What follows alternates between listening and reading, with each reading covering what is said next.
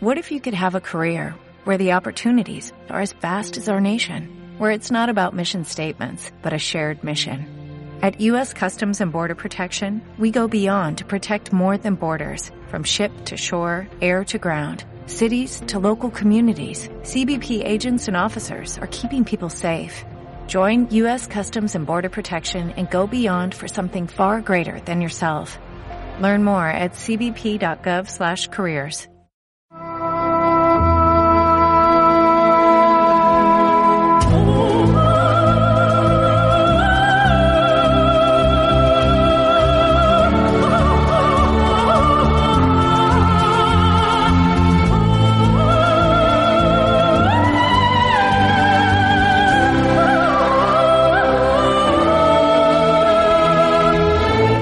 ¿Qué tal amigos? Muy buenas noches.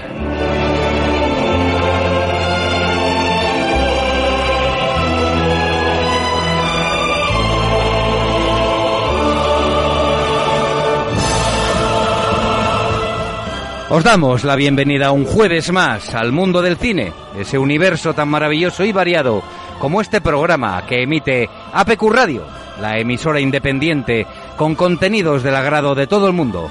Y si no lo creéis, esperad a que empecemos.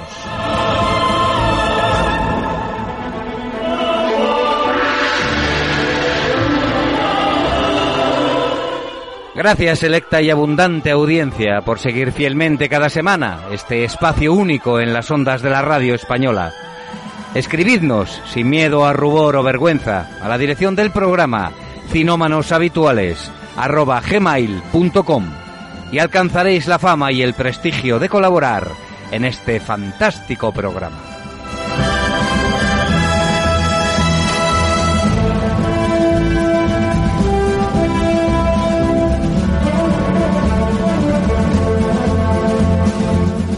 Porque el equipo de cinómanos habituales, compuesto por Pipe Ferrero, Quique Martínez, Jesús Palomares y Fran Rodríguez en la coordinación técnica, os hemos preparado un programa escalofriante dedicado al fantaterror.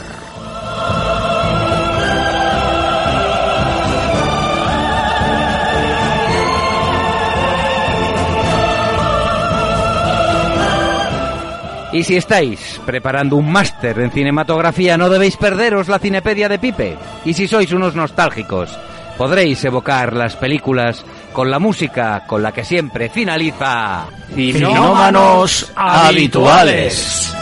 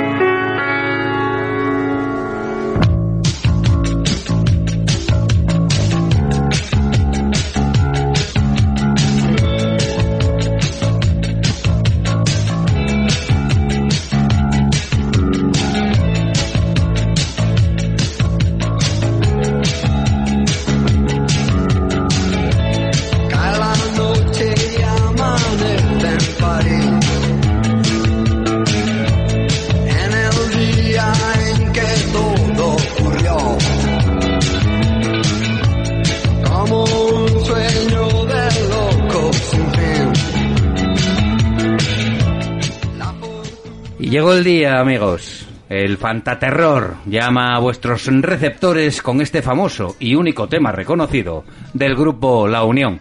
Porque si me preguntas por otro de este grupo, yo ahora mismo no te sabría decir. Te digo varios. Vaya, es que Pipe, eh, perdón, Quique, como siempre, ¿eh? Es que parecemos pilimili. Quique, Pipe, Pipe, Quique. ¿Cómo es Pero que esto? te puedes, pues yo ahora mismo estoy en blanco. Dinos uno, Quique, venga. Pues, por ejemplo, Sildavia, Por ejemplo. estaba de la primera época, eh, aquella de eh, Si un día he de morir. eh, Bueno, pues Bueno. Yo la verdad que no recuerdo ninguno. Bueno, el caso que el lobo hombre del programa de hoy no va a estar en París, sino en los estudios de APQ Radio Navilés. Con Pipe, buenas noches Pipe. Buenas noches. Y con Quique Martínez, buenas noches Quique. Muy buenas noches. Y yo mismo hemos preparado un programa de puro terror añejo. Pero para los no iniciados, lo mejor es aclarar qué consideramos fantaterror. Y para eso está Pipe Ferrero. Bueno, pues sí, vamos a empezar para los que tengáis interés y nunca habéis oído este término, ¿verdad? Porque, bueno, no es muy conocido, o sí, depende, como todo en la vida. Pero para los que nos gusta saber por qué vienen las cosas y dónde vienen, pues vamos a aclararlo un poco. A ver, ¿cómo podemos llamar a esto, Quique, Jesús? Eh, género, corriente cinematográfica, eh, ¿cómo podemos llamarlo? Subgénero Bueno, dentro Pues del género del terror. podríamos llamarlo subgénero, un, Subgénero, un ¿verdad? género regional. Género regional. También, nivel- Como, Oye, como el baile. No, como en Alemania tuvieron el expresionismo alemán, Sí, hombre, en Francia claro. la Nouvelle Vague, etcétera, etcétera, ¿no? Pues sí. Entonces, el- el fantaterror español- tenemos el fantaterror español. Y, el, y su equivalente italiano, que era el Yalo, por ejemplo. El ¿no? Yalo, por ejemplo, por ejemplo. Yalo, Pues sí, bueno, ya situándonos para que sepáis más o menos de qué va esto, está acuñado eh, en las décadas de los 60 y 70, cuando fue más eh, prolífico y cuando fue, se desarrolló todo esto. Se caracteriza por su bajo presupuesto y contener ele- elementos como el erotismo o la violencia, entre otros. Y para hablar un poco del, término este del fantaterror, tenemos que retrotraer, traernos a- al nacimiento del género del terror en- en nuestro país, en España. En España, ¿no? Tiene una gran tradición, aunque estuvo muchos años, incluso décadas, eh, olvidado prácticamente por lo que fue, por lo que todos sabemos, ¿no? Por la historia reciente de este, de este país.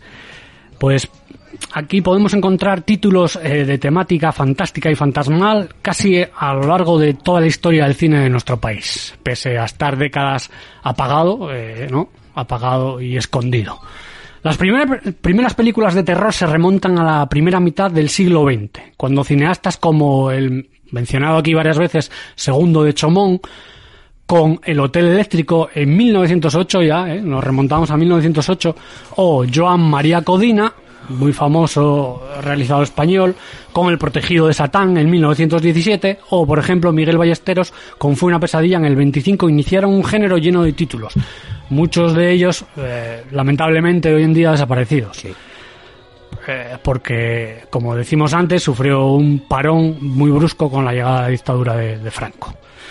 A pesar que durante el régimen franquista muchos cineastas tuvieron que exiliarse para seguir realizando cine de terror, eh, podemos rescatar de esta época la película del realizador y dramaturgo Edgar Neville, La Torre de los Siete Jorobados del 44.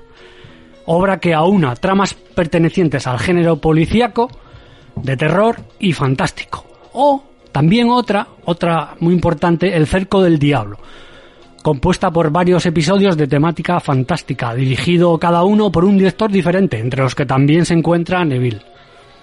Bueno, ya más adelante, posteriormente, con la llegada de los años 50, el cine realizado en España da un giro radical y lamentablemente eh, este giro no se acerca tampoco a los eh, fanáticos del, del género del terror.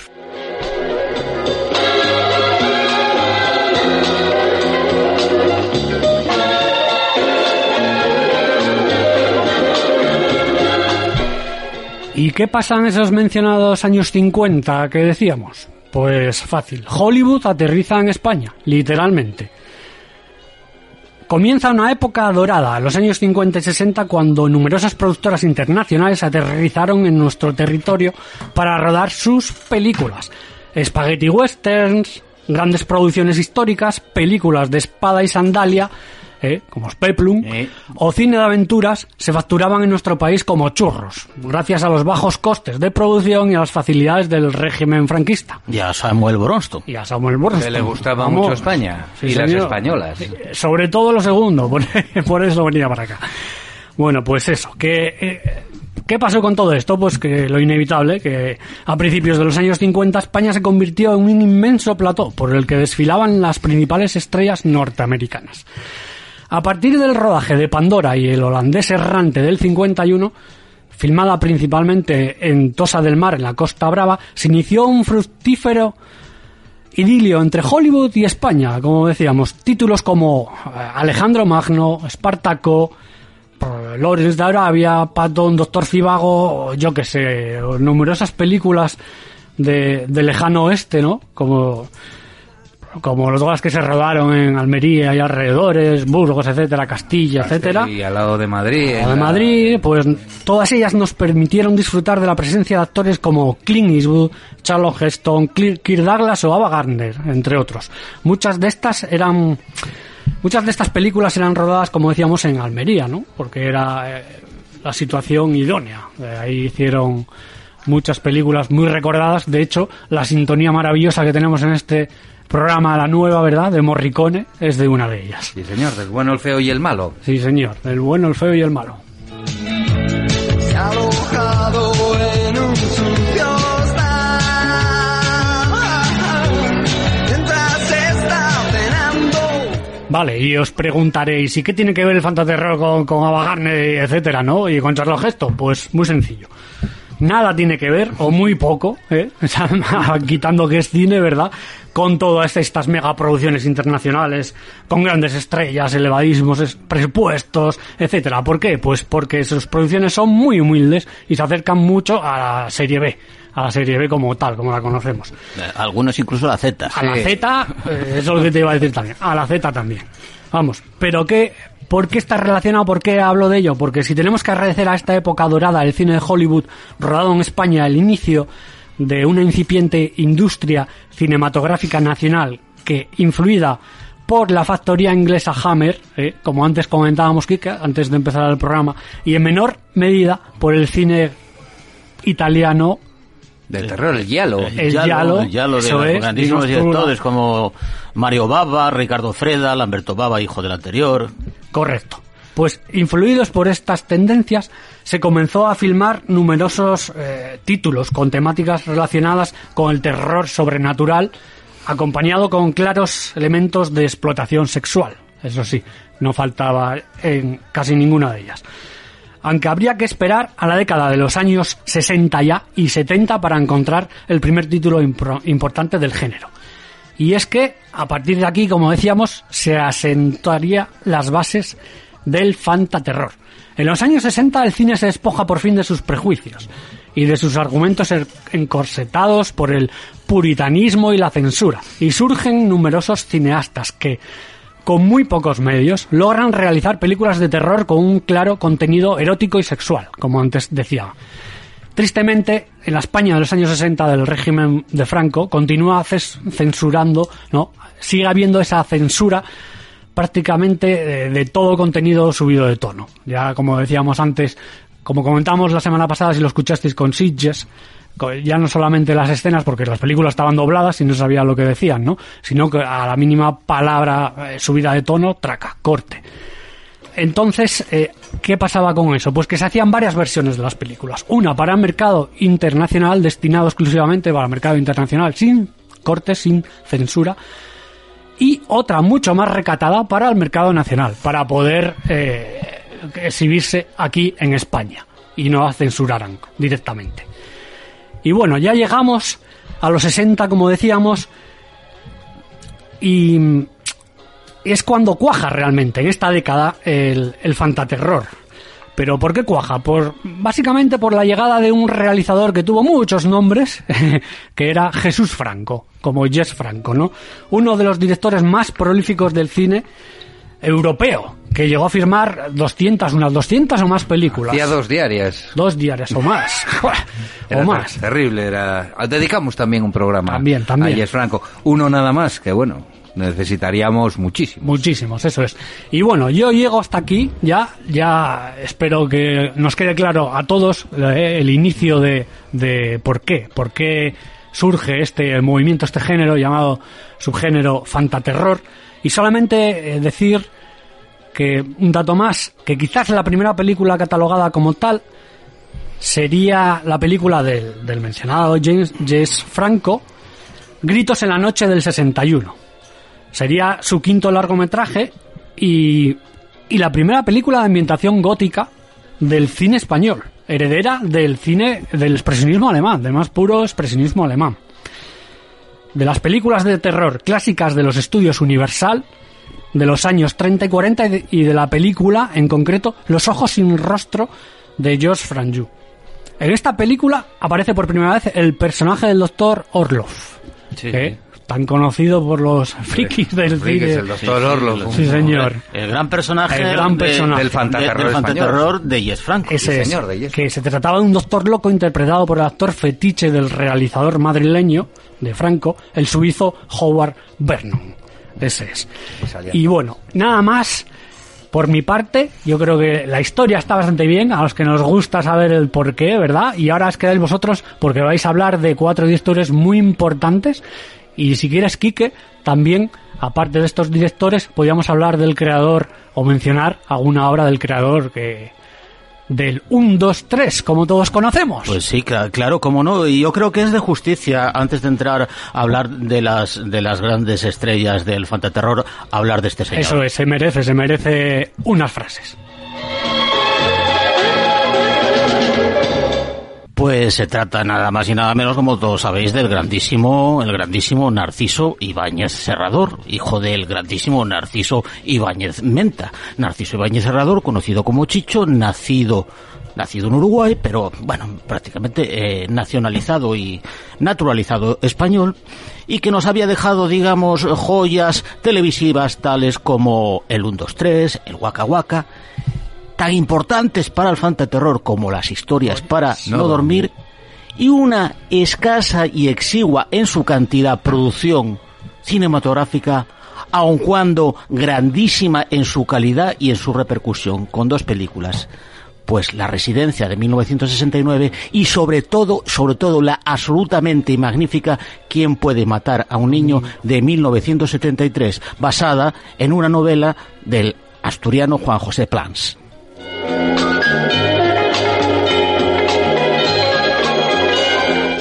Una vez dicho esto, vamos a entrar directamente con nuestros protagonistas del fantaterror. Y mí, a mí me toca concretamente hablar de uno de los más conocidos y los que llegaron a poder crear una franquicia, una auténtica franquicia dentro de este universo del terror eh, que sería reconocida a nivel internacional. Pues nada más y nada menos que Amando de Osorio. Pues este señor nace en La Coruña, el se- un 6 de abril de 1918, en el seno de una familia de clase media au- alta, siendo su padre delegado de Hacienda y un destacado miembro de la vida cultural coruñesa.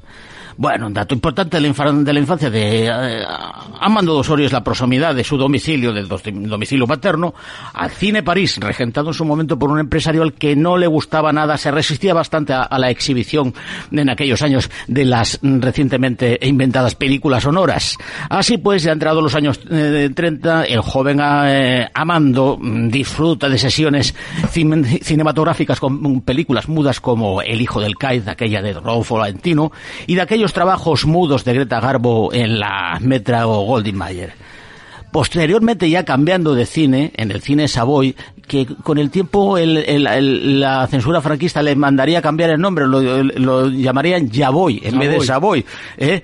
Bueno, descubrirá las producciones que tanto me gustan a mí, particularmente la Universal, con esas franquicias como Drácula de Todd Browning o Frankenstein de James Wall, producciones que evidentemente le marcarían para toda su vida.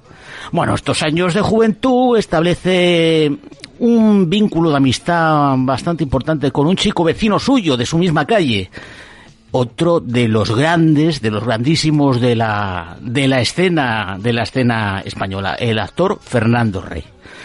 Bueno, pues sí, eran, eran amigos, pero a partir de, ese- de- estos años de, juventud mm, perdieron, perdieron la- el contacto y no mm, se volvieron a, a reencontrar en lo que les restó a ambos de vida. Bueno, de decir que durante estos años, eh, a pesar de la oposición de su padre, eh, joven eh, Amado Osorio se dedicaba a la adaptación de obras literarias para Radio Nacional de España, iniciando una relación en principio de colaboración y después, como veremos, ya a nivel profesional con este medio radiofónico.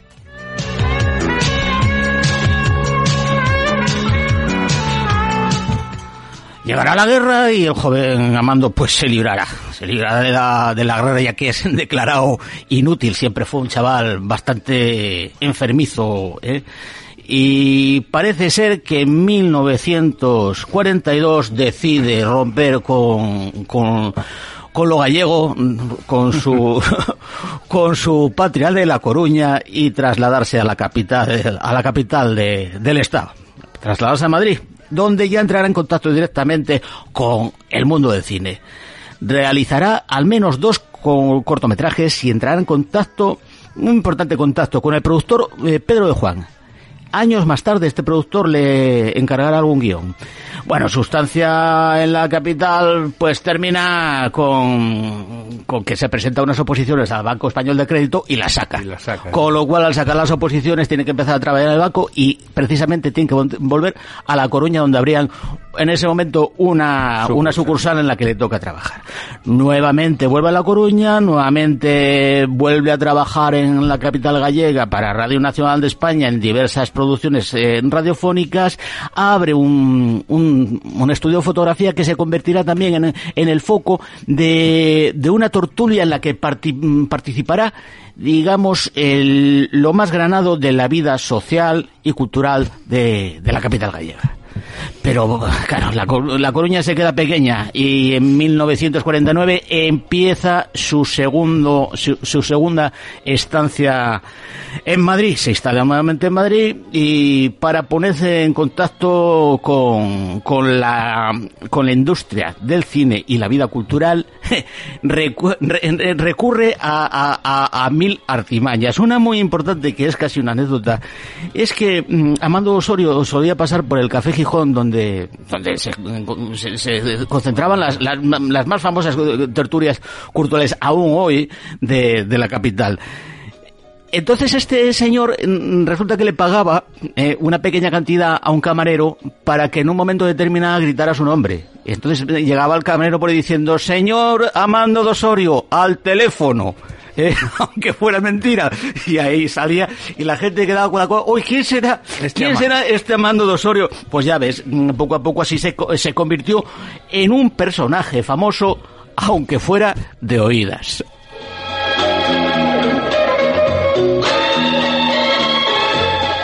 Bueno, tiene en 1950 intenta entrar en la entra de hecho en la escuela oficial de cine, pero bueno, su trabajo no le permite eh, acabar con, con esos estudios de cine. Realiza un mediometraje, Noche de embrujo, y entonces viene eh, eh, su segunda fuente de ingresos. Habíamos dicho que estaba colaborando con Radio Nacional. A partir de este momento, de 1950-1951, entra en plantilla ya como contratado de Radio Nacional. Y no solo eso, va a encontrar una fuente alternativa de ingresos en la publicidad. Porque empieza a trabajar como realizador en la recién creada, ¿os acordáis de eso de... Moby Records. Ahí está, sí señor, ¿cómo lo viste? Sí, en Moby Record. Nada más, empieza a trabajar en la recién creada Moby Record que se había creado yo, ah, ahí entre 1956 y 1960. ¿Qué cobraba Mando de Osorio en Moby Record? Pues aparte de una cantidad fija que tenía, pues eh, cobraba 5 pesetas por cada metro de película aceptada por el cliente. Bueno, pues algo, quiero decir, eh, eh, estamos hablando yo de un, de lo que sería un realizador eh, que, hombre, no vivía solo del cine. ¿eh? Bueno, hasta este momento no había hecho nada importante. Bueno, pero ¿qué pasa? Llega, estábamos en 1956, habíamos dicho que había tenido una, habían entabl- entablado una relación especial con Pedro de Juan, aquel productor, y esta relación le facilita el, el acceso a la realización de su primera película. Bueno, esa película del 56 se llama La Bandera Negra. Eh, bueno, pues eh, claro, eh, primer damos un- eh, este, este primer mm, largometraje evidentemente marcará un, un punto de inflexión real en su vida profesional. Carácter experimental y serios problemas surgidos con la mm, censura. A ver, carácter experimental porque solo hay un actor en toda la película y es prácticamente un monólogo. Y segunda parte, problemas con la censura, es un monólogo, monólogo que es un alegato contra la pena de muerte, evidentemente en 1956, imperante en España. Evidentemente esa película no se estrena. No es eh, no es posible encontrarla hoy por hoy porque No hay- no hay copias. no hay copias de a- a- al menos mm, Ya, se hasta donde he investigado yo no hay copias de esta película eh, ¿Qué le queda a Mando Soria? Pues en cuanto a lo, a, a lo cinematográfico, una buena temporada de ostracismo. Pero claro, tenía Radio Nacional y tenía su trabajo de realizador para Movie Record, que bueno, eh, de fame no moría. No, y, y el banco. No, el banco ya lo había dejado. Buena el banco ya lo había dejado. Cuando el, ba- el banco teníalo en La Coruña, pero cuando eh, mandó el banco A exactamente, no, no, no, ya no si, estaba... eh, si yo no, hoy en día te manda el banco No, no, ya estaba, estaba trabajando. Su trabajo era Radio Nacional de España, de básicamente de guionista. Sí, honesta, sí. Bueno. Pues nada, vuelve a, probar suerte con el tiempo. Ya estamos entrados en los años 60 con el tiempo en, en, en el cine. ¿Y a dónde va? Pues al Spaghetti Western. Dos películas, Spaghetti Western. Una de 1964 que se llama La tumba del pistolero. Eh, eh, dato de la, de la película. La tumba del pistolero. En toda la película no hay ni un muerto. Bueno, oye, interesante, ¿no? Segunda película, Los Rebeldes del Canadá, 1965. Bueno, Los Rebeldes del Canadá tienen eh, particularidad, los malos son la policía montada. Bueno, La Niña del Patio, 1967, eh, protagonizada por, tro- oh, perdón, protagonizada por Estrellita Castro. Sí, señor. ¡Hala! Venga. Escuela de Enfermeras, con Paloma Valdés y Carlitos Larrañaga, comedia eh, juvenil.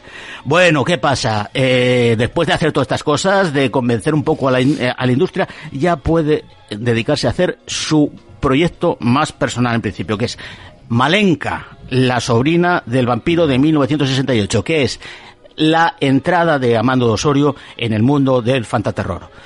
Y para realizar eh, Malenka, la sobrina del vampiro, pues eh, echan la casa por la ventana, eh, porque traen eh, de primera actriz eh, nada más y nada menos que a la grandísima Anita, Ekberg. Que nos había dejado a todos acojonados con la Dolce Vita. Hombre. ¿y a quién no? Y ese Ah.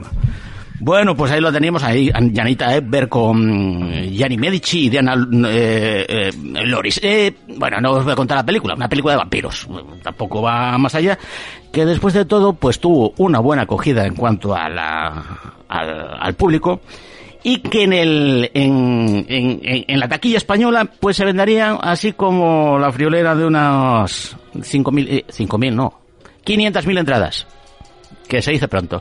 500.000 entradas para una producción española no está nada mal.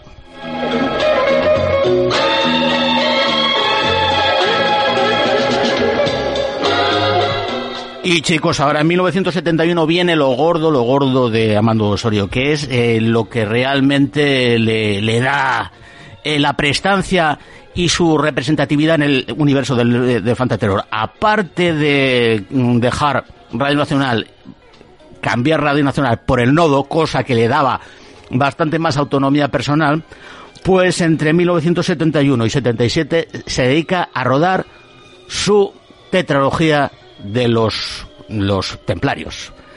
Cuatro películas que pondrían a mando de Osorio y pondrían el fantaterror español a nivel internacional. Eh, las cuatro pe- películas serían eh, concretamente La Noche del Terror Ciego de 1972, El Ataque de los Muertos sin Ojos de 1973. Un clásico ese, ese un, un clásico. Vamos. En estas dos encontrábamos a nuestro amigo Frank Braña. Ya, ¿Eh? es verdad. Sí, sí. ¿Eh? El buque maldito de 1974 y, Y en la- 1975 La Noche, de, las Gaviotas. Esa también la vi. Fuera del- de, de la- de esta tetralogía y siguiendo con el universo del, del, del fantaterror, en 1973 mm, desarrolla el proyecto de Las Garras del Loreley, que fue también un, un notable éxito, aunque eh, contara con una más que notable falta de medios, de pasta, eh, en cuanto a la producción contaba como primera actriz con una de las grandes divas y musas del fantaterror que veríamos eh, en, con, en las colaboraciones con Paul Nash o con León Klimowski, que era la gran Helga Liné, y con el, el, el guapísimo de, eh, mm, mm, Tony Kendall. Bueno, a esta seguiría La Noche de los Brujos en el 74, ambientada en África, aunque rodada en Madrid en estudio, protagonizada por una, mm, empezaba a ser conocida en aquella, Bárbara Rey, y un señor que habíamos hablado mm, dos semanas antes de él, otro de los iconos masculinos del Fata Terror, que era eh, Jack Taylor. Jack Taylor. Eh, la endemoniada del 75, eh, de cine de explotación aprovechando el éxito del exorcista. Y bueno, ¿qué pasa? Eh, a partir de este momento, de finales de los 70 y principios de los 80, parece ser que el terror es, es eh, sustituido por el, el destape y las, las comedias herederas del, del landismo de manos de, de Antonio Zores, Pajares y Esteso, ¿no? Eh, Osorio se resistió un poquito eh, lo que pudo a este fenómeno. Y también eh, hay que decir que eh, hizo una película, solo una película, Pasión Prohibida, de 1980, interpretada por nuestra queridísima que hablamos el otro día de ella, Natalia Estrada. Susana. Ah, Susana, perdón. Susana. Susana, Natalia. Bueno, no digas Natalia, a ver, no jodas. película S, película S que contaba también como eh, anécdota que estaba eh, eh, sus exteriores íntegrame- íntegramente rodados en Camariñas. Galicia. Galicia. Bueno, y sabes, de S, película S con Percebes. ¿eh? Bueno, eh, última película fue Serpiente de Mar, eh, con aspiraciones internacionales. Y bueno, eh, el 13 de enero del año 2001, con 82 años, eh, Amando murió en Madrid. Mm, nos dejó grandes películas con muy poca pasta.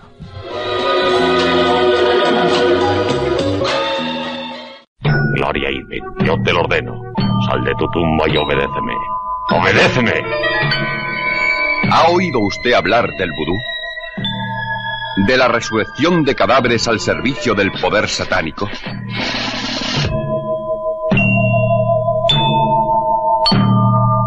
Manchas de sangre humana. Cadáveres que desaparecen. Vudú. ¿Vudú?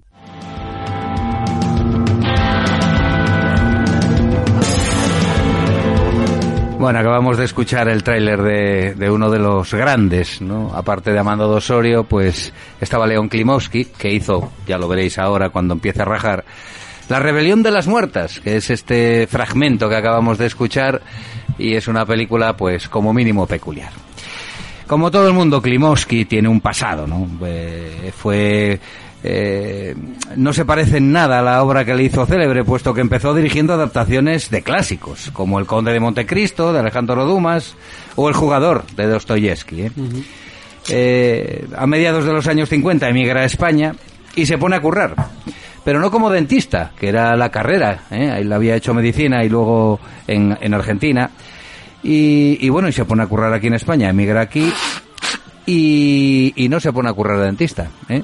Cuya profesión, con todos mis respetos, no creo que sea tan apasionante como la de director de cine, que era lo que se dedicaba el amigo León.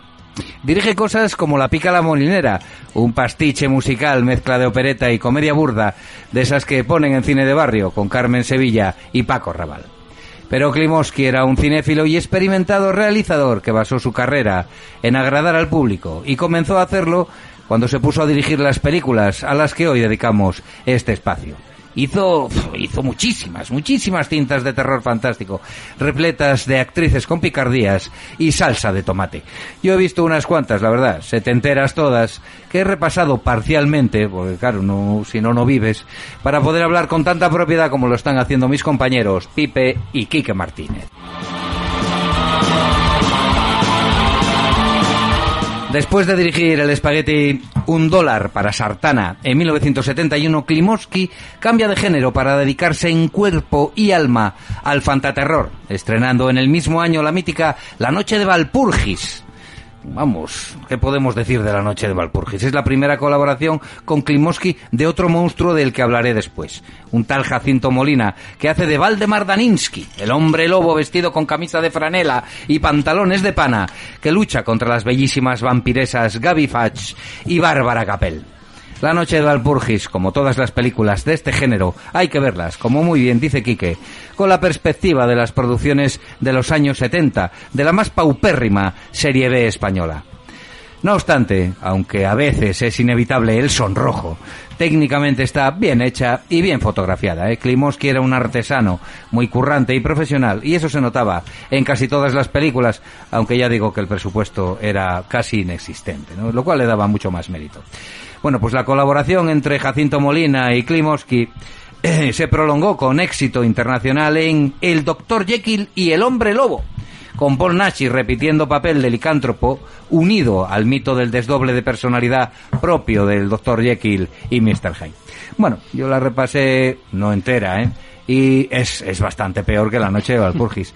Pero me gusta, me gusta ese ambiente de Londres eh, setentero que sustituye parcialmente los picardías femeninos por las sexys botas de, de látex, esas altas por encima de las rodillas, ¿no? En la- con las que salían las chicas en las discotecas de moda, ¿no? Puede ser que John Landis, y atentos a esto, se inspirase, yo creo que sí, en el Dr. Jekyll y el Hombre Lobo para su taquillazo ochentero, un hombre lobo americano en Londres.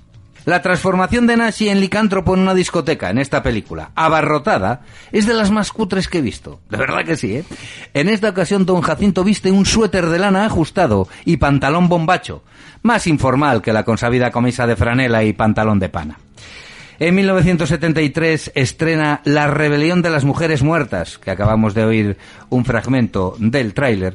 Esta vez con Paul Nashi, pero sin careta de pelo. ¿eh? Aquí Klimovsky rueda una de zombies, con guion del propio Molina, que se rodea de bellezas muertas vivientes para hacer una película que recuerda folletines de los años 40, pero con Paul Nashi, con máscaras distintas, pero haciendo como siempre, bueno, pues de, de villano, ¿no? Bueno, eh, en realidad él, Valdemar Daninsky no es un villano, ¿eh? No, el como tal Valdemar no es un villano. eh, Es, es un tipo que tiene esa maldición. Cuando encima. sale el lobo, sale el lobo y hace lo que hacen los lobos. Y ya está. Bueno, eh, el caso es que en el mismo año, eh, eh, lo cual dice mucho de la producción de Klimovsky, eh, estrena la saga de los Drácula, esta vez sin Paul Nachi en el reparto, que cuenta con una jovencísima Tina Sainz y Narciso Ibáñez Menta, como el aristocrático conde Drácula, acompañado de mujeres con poca ropa, claro. Esta no recuerdo haberla visto, la verdad, pero los fragmentos que pululan por YouTube me dan la impresión, bueno, pues bastante penosa, ¿eh? de la película. A mí que me den a Nashi peludo mordiendo a dolor que a Tina Sainz de víctima aturullada. Y la tercera película de 1973, rodada por Klimovsky, es La orgía nocturna de los vampiros, título bastante orientativo, con el inefable e inolvidable Jack Taylor, otra vez Jack Taylor, mencionado muchas veces en este programa, y un papelito atentos para Luis Ciges. Sí, sí, Luis Ciges, ¿eh? que hace de vampiro barra zombie, porque la película que transcurre en, eh, bueno, en una Transilvania, que recuerda a veces a un pueblo de Badajoz, todo hay que decirlo, donde los sedientos de sangre hacen de las suyas en orgías sin sexo. Entre regular y mala, siendo benévolo. Vuelvo a echar de menos a Nashi deshaciéndose de vampiros chungos a dentelladas.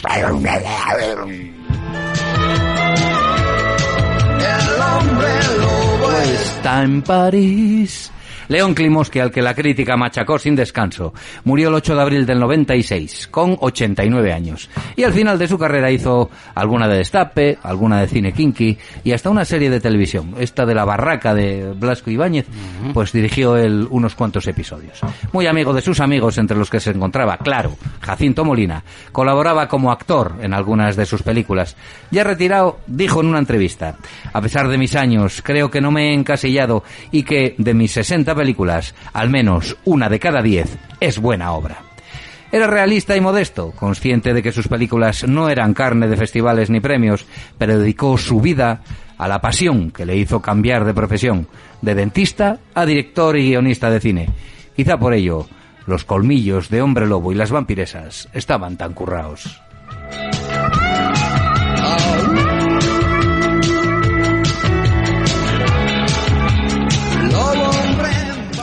Bueno, amigos, vo- volvemos a la carga. Eh, mira, ya que estabas hablando de León Klimovsky y estabas hablando de, de películas como La Inefable, La Noche de Valpurgis, esa relación eh, que se, se empezó a, a establecer entre León Klimovsky y Jacinto Molina eh, había un tercero en Discordia. El tercero en Discordia era el ayudante de dirección que llevaba León Klimovsky en la película, que era un señor que se llama Carlos Aurez, que es el que me toca hablar a... Carlos Aurez.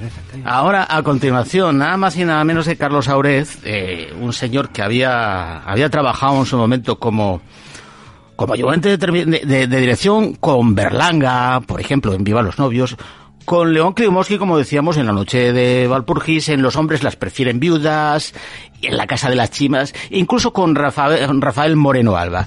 Bueno, eh, tengo un artículo del, del diario digital Valencia Plaza que habla de la triste historia de Car- Carlos Aurez, el autor de una película que costó 4 millones de pesetas, 24.000 euros, y recaudó más de 80 millones de pesetas. Esta película mm, no, eh, no va a pasar a la historia por, por su calidad y por, por su aportación al séptimo arte. Eh, esta película la recordamos todos cuando hacemos chistes y cuando jugamos a las películas como aquella del fontanero, su mujer y otras cosas de meter.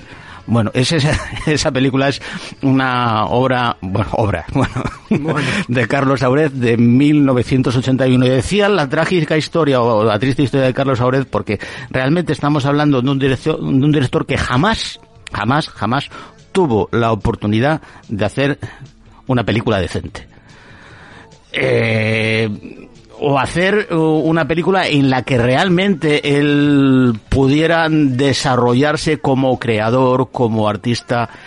Y mm, la falta de medios, la mercadotecnia, las decisiones acertadas o no acertadas de clientes y productores, bueno, pues hicieron que eh, mm, la producción cinematográfica de Carlos Aurez, cuando menos, sea artísticamente discutible. Lo que es indiscutible es el aporte eh, de, de- este director a este universo del, del fantaterror. Decíamos que había participado como ayudante de dirección con Berlanga, Klimovsky y Rafael Moredo Alba y habíamos dicho también que, eh, que había nacido en Murcia, Los Alcáceres, el 22 de enero de 1937. Bueno, eh, esta relación que establece con Nashi y con Klimovsky, que Klimovsky será realmente un mentor, un auténtico mentor de Carlos Aurez, esta relación que se crea en la noche de Valpurgis del 71, pues eh, mm, da que su primer trabajo serio será en 1973 el retorno de Valpurgis, secuela de la anterior, nuevamente con, con nuestro querido Jacinto Molina por Nashi, y que no sería la no sería la, la única vez que lo dirigiría ¿eh? volvería a, dirigirlo en en el espanto surge de la tumba y en la venganza de la momia. Una cosita, Jesús, mira, en estas tres películas nos encontramos como secundario, muy secundario, lo que decías tú antes, al, al, al queridísimo Luis Ciges. Ah, pues El sabe- Luis Ciges era uno, uno de, de, de- de- las escenas típicas del, del, del fantaterror. Estaba ab- abonado. Sí, pues a Sí, mí me sorprendió. Fíjate, yo no me había dado cuenta en las anteriores. No estaba, no tenían la vis cómica que Hombre, claro. los años, los años y, y el gran. José Luis Cuerda le daría posteriormente. Eh, eh, tenía una, siempre era una cosa así como el, el, el, el típico, el típico mayordomo, mayordomo, eh, siniestro, jorobo ¿no? y siniestro, una cosa así. Bueno, pues ese, ahí tenemos a Luis Dijes en este universo de, de fantaterror. Bueno, pues estas películas, pues sí, eh, enseñaban mucha teta y sacaban mucha sangre, pero mm, vuelvo a repetir, eh, artísticamente el aporte que podían dar al séptimo arte, cuando menos era discutible. Bueno, pues eh, acaba la dictadura de Franco y el gran problema que tiene la gente es que necesita comer. Entonces Carlos Aurez era de los que más que otros necesitaba comer. No era como decíamos antes con Amando, Amando Osorio, que tenía sus fuentes de ingreso, eh, que casi, casi, casi utilizaba esto de la realización cinematográfica casi como hobby, como una manera, digamos, de autorrealizarse. No, eh, eh, lo de Carlos Aurez era para comer directamente. Había que hacer películas y había que hacer películas les que fuera y como fuera con las condiciones que ponían los productores, con la pasta que ponían los productores, que siempre era poca, y había eh, que intentar sacar productos que se vendieran mucho. Eh, ¿A dónde llevó todo esto? Pues esto evidentemente llegó al, a- primero al destape Al fontanero, su mujer. Eh, al fontanero- Esa es del 80 y algo. del ¿no? 81. Esa es del 81. Pero bueno, empezamos con el destape. empe- Empezamos ya en 1977 con títulos tales como Susana quiere perder eso. Eh, la frígida y la viciosa de 1981, la consabida El Fontanero, ¿verdad? Ap- Apocalipsis sexual Sí, Apocalipsis de sexual. 1981 con Lina Romay. Con ¿Qué? Lina Romay. Mujer de... Franco, de Jesús Jesús Franco, Franco. sí señor. Bueno, a mediados de los 80 volvería a trabajar un poquitito el, el tema del fantaterror con dos películas, en el, El enigma del yate y Atrapados en el miedo. Bueno, mm, pasaríamos por el cine de explotación con Eliminators, eh, eh, Alien, mm, Cosmos Alien, Alien Predator, mm, ah, va, quiere decir, explotación sobre Alien, va, quiere decir, cosas de estas. Bueno, el pobre eh, acaba en 1992 dejando el, dejando el cine y empieza a trabajar como programador y director ¿eh? de la sección porno de Canal Plus. Anda. Eh, aquello que veías de los... Sí, sí, sí. Aquello que Carlos- decía que se movías mucho así la cabeza que se veía igual aunque estuviera decodificado. Ahí estaba creo que Carlos. Creo que eso era mentira. La, la relación de, con, con Paul Nassif se retomó en 2007 eh, con la realización de, de Paul Nassif, su última película, Última película. en Pusa, película, película póstuma. Eh, había acabado mal en principio y en esta acabaron mal también. De hecho, acabaron de- tan mal, tan mal que eh, ninguno sobrevivió a la- al estreno de la película. Bueno, fue víctima de un ataque al corazón y en Denia, donde residía, falleció el domingo 3 de febrero de 2008. La pena, eh, tenía 71, eh, 71 años y la pena es que realmente la gente todavía lo recuerda por el fontanero. Sí. Es Carlos Aurez.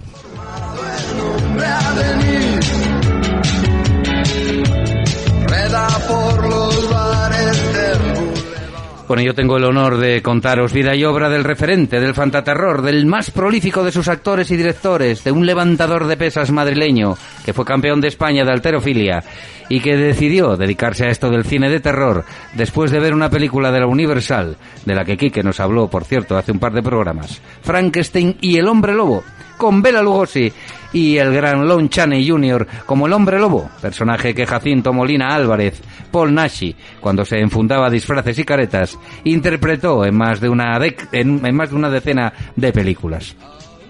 Sin formación actoral, al menos que yo conozca. Paul se inició en el cine como extra en las grandes superproducciones que mencionábamos antes, en la España de los 50 y 60, pues como 55 días en Pekín, Y concretamente en, Render- en Rey de Rey de Reyes. Reyes, que estaba ahí de con, cachorras. con Fran Braya. Con Frank Braña, sí señor, también de extra.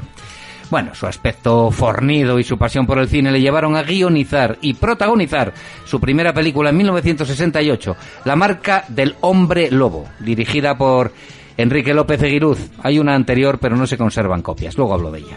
En la que el actor madrileño encarnó a Valdemar Daninsky, otra vez vuelvo a nombrar a este tipo, el licántropo del título, que por cierto, lo del nombre este viene de un colega levantador de pesas polaco, al igual que, que su alias, el de Naschi, que es eh, eh, muy parecido al apellido de otro eterista amigo suyo, esta vez húngaro.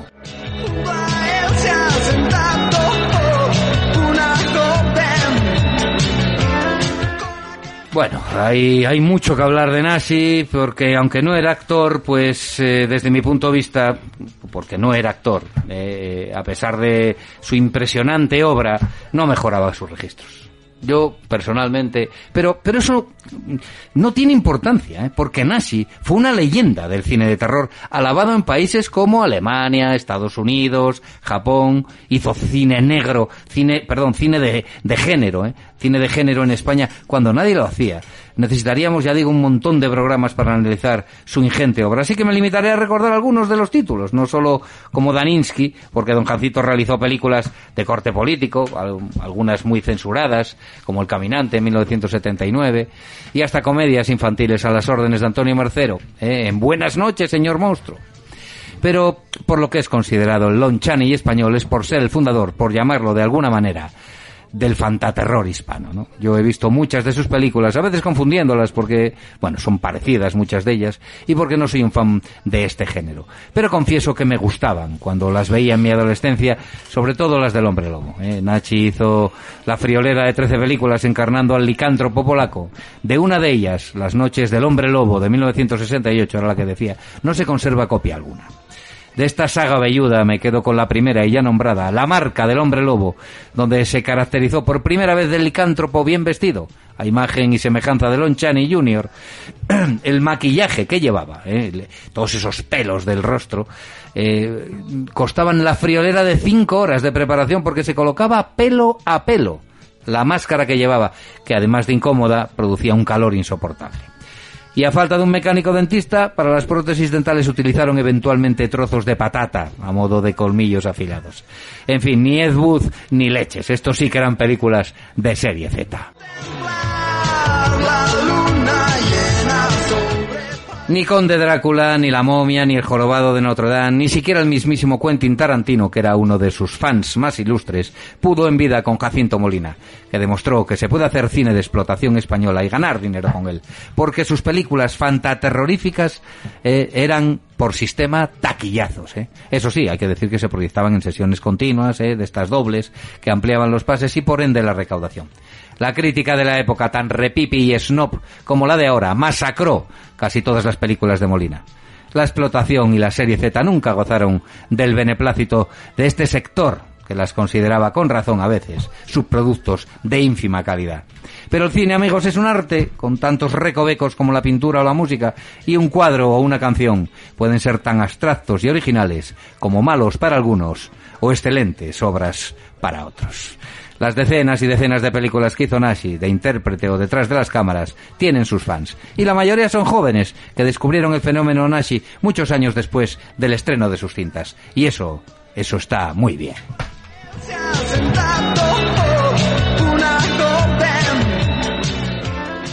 Bueno, pues voy a terminar ya diciendo que, Jacinto Molina Álvarez, que iba para arquitecto y terminó de cineasta, falleció el 30 de noviembre de 2009 a los 75 años, entre terribles sufrimientos, por una malpraxis médica que no detectó a tiempo el cáncer de próstata que padecía y se retiró para siempre y que retiró para siempre al creador de la Universal Española y del Fantaterror, cuando nadie daba un duro por él.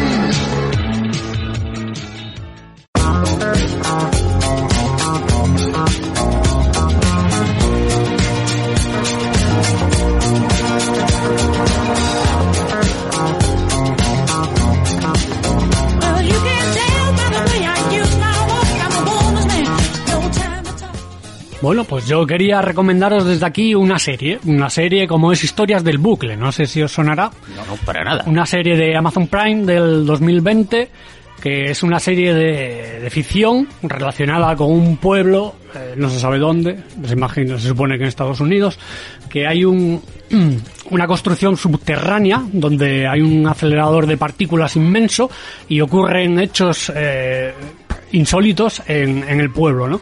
Que se relacionan con este acelerador. Así al estilo Dark. eh, estilo dark, bueno, no sé, y la serie tiene un ritmo muy lento, por ejemplo, como primavera, verano, otoño, es, es un ritmo muy lento, cada episodio es independiente, pero están relacionados porque es la misma familia, y es una re- serie interesante, eso sí, es si estáis deprimidos, no la veáis, por favor.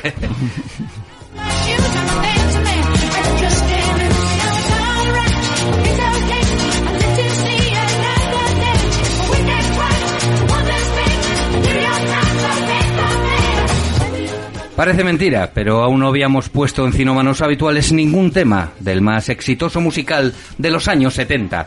Fiebre del sábado noche es Tony Manero con la cara de John Travolta marcando paquete, con pantalones de pata ancha en la pista, mientras bailaba este soberbio tema cantado por las aflautadas voces de los hermanos Jeep, Staying Alive.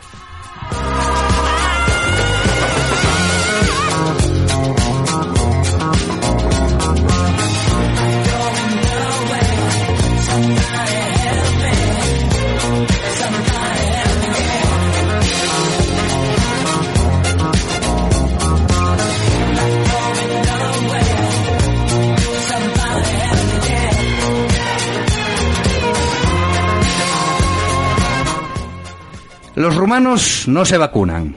Así, sin bobadas. Y no se vacunan no porque no tengan oportunidad de hacerlo, sino porque no les sale de las gónadas, esas glándulas que en España utilizamos para casi todo. La situación es tan dramática en el país que se superan los 400 muertos diarios y aún así no hay manera de que los rumanos entren por el aro de la jeringuilla. La causa de este negacionismo quizá debamos buscarla en que el gobierno y en general los políticos de ese país no gozan de la confianza del pueblo, que teme que, una vez más, los estén engañando. Ante este panorama, los que mandan pretenden aprobar una ley que recortará los paupérrimos sueldos de aquellos que se nieguen a someterse al pinchazo, porque ni los toques de queda selectivos ni las prohibiciones de acceso a edificios públicos han surtido efecto.